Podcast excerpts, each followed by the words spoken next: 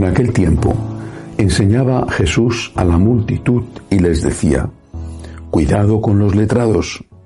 Les encanta pasearse con amplio ropaje y que les hagan reverencias en las plazas. Buscan los asientos de honor en las sinagogas y los primeros puestos en los banquetes, y devoran los bienes de las viudas con pretexto de largos rezos. Esos recibirán una sentencia más rigurosa.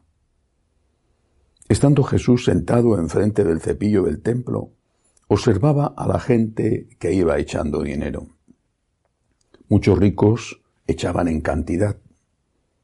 Se acercó una viuda pobre y echó dos reales.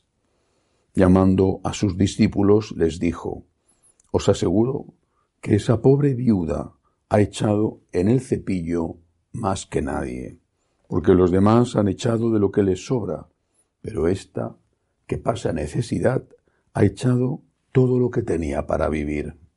Palabra del Señor. Gloria a ti, Señor Jesús. Este fragmento del Evangelio, al menos en lo que yo he podido comprobar, es uno de los peor interpretados. Por supuesto, no de forma casual. ¿Cuántas veces he tenido que escuchar a personas decir que la viuda había echado dos reales y que por eso ellos estaban justificados para ayudar a la iglesia con una colecta, con una ofrenda mínima o incluso con ninguna. Pero no es esto lo que dice el Evangelio. Jesús no la pone como modelo a esta pobre mujer porque eche dos reales. Esto es lo que no se quiere ver y no creo que sea casualidad. Jesús habla de una mujer que es un ejemplo porque ha echado todo lo que tenía para vivir. Es decir, pone como ejemplo una persona generosa. Y la generosidad no está relacionada con la cantidad, sino con la proporción.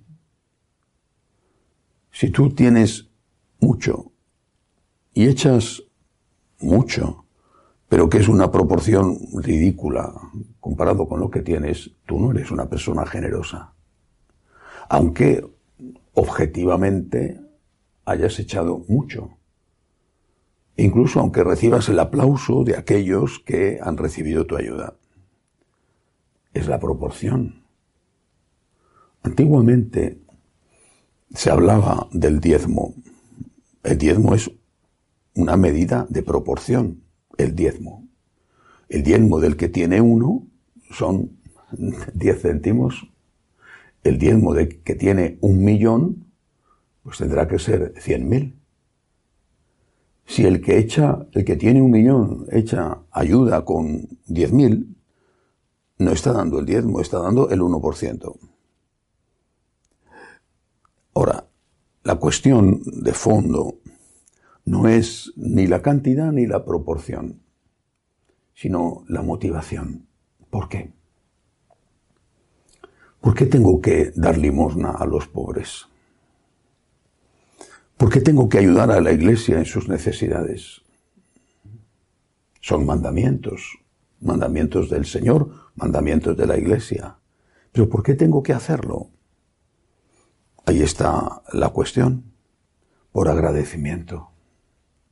¿Es que Dios se ahorró sufrimiento? No. No midió el sufrimiento que padeció en la cruz. Se entregó por entero. Nos dio todo, todo su ser. Y tú regateas con Él intentando darle a Él lo menos posible.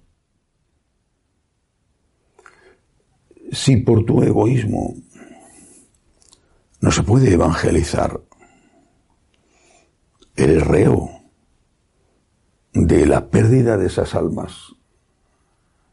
Si por tu egoísmo hay personas que pasan hambre, eres reo de la pérdida de esas vidas.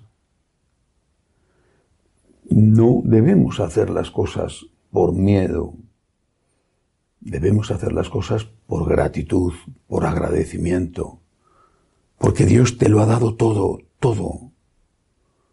Eso que crees que te has ganado, porque has puesto esfuerzo, inteligencia, tesón, también es un don. Otros han puesto esfuerzo, inteligencia, y sin embargo no están donde tú estás.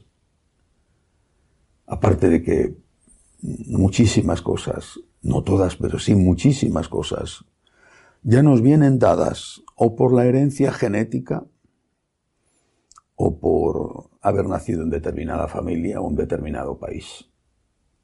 No eres mejor que nadie, ni tienes más méritos que nadie, porque hayas podido ir a estudiar a un buen colegio, con buenos profesores, a una magnífica universidad, aprender idiomas en el extranjero. Todo es un don. Todo es gracia. Y por eso ante una gracia tiene que haber agradecimiento, que se tiene que expresar con obras, entre otras también con la limosna. ¿Qué nos pasa a los católicos en general? Por supuesto que no es así con todos, afortunadamente. Pero ¿qué nos pasa? ¿Cuántas veces, no solamente lo he visto yo, sino que es algo sabido, hablo sobre todo de Latinoamérica, cuántas veces esos católicos que estando en la iglesia cuando iban a misa, pocas veces o muchas veces que iban a misa, daban una limosna mísera, con la excusa de que no tenían, la limosna era mísera, pero que después se han hecho de una secta y ahí sí, rigurosamente, dan el diezmo. ¿Por qué? ¿Por qué? Es verdad que en las sectas especialmente en algunas, se cultiva mucho el miedo. Y es verdad también que algunas de ellas tienen lo que se llama la teología de la prosperidad. Cuanto más das, te dicen, más generoso va a ser Dios contigo. Para hacerte rico, tienes que dar. Es como una inversión en un banco. Cuanto más generosa sea tu limosna, más te va a ayudar Dios. Y si no eres generoso, Dios te va a castigar. Es verdad que esto es una motivación que ponen en funcionamiento con éxito muchas sectas. Pero nosotros católicos no tendríamos que actuar por agradecimiento. ¿Por qué el miedo o el interés son más eficaces que la gratitud? Si no das, Dios te va a castigar. Si no das, tus hijos van a tener una desgracia. Si no das, vas a contraer una enfermedad. Y si das, vas a tener bendiciones. Y si das, vas a ser rico, sano. Es una motivación, repito, que muchas sectas ejercen. Una motivación eficaz. Y nosotros no tendríamos que decir, nosotros católicos, no tendríamos que decir, si no das, eres un ingrato, y si das, estás haciendo aquello que debes hacer. Devolver siempre una pequeña parte de todo lo que Dios te ha dado.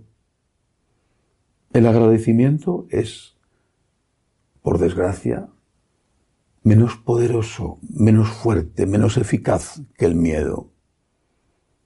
Pero la nuestra es la religión del agradecimiento, es la religión de la Eucaristía, la religión de la acción de gracias. Lo cual no significa que no haya que tener temor, no terror, pero sí temor. El temor a ofender a Dios. Y Dios hará después lo que Él considere que debe de hacer. Porque para eso Dios es Dios y es el juez supremo.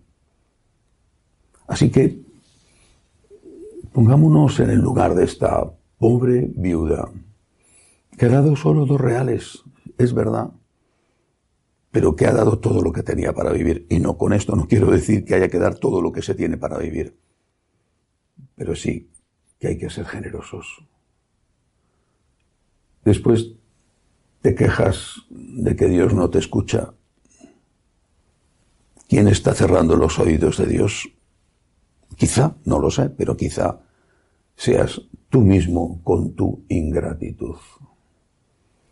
Que el Señor reciba de nosotros aquello que tiene derecho a recibir, nuestro amor, nuestro corazón, nuestra adoración y también nuestra ayuda económica. Que así sea.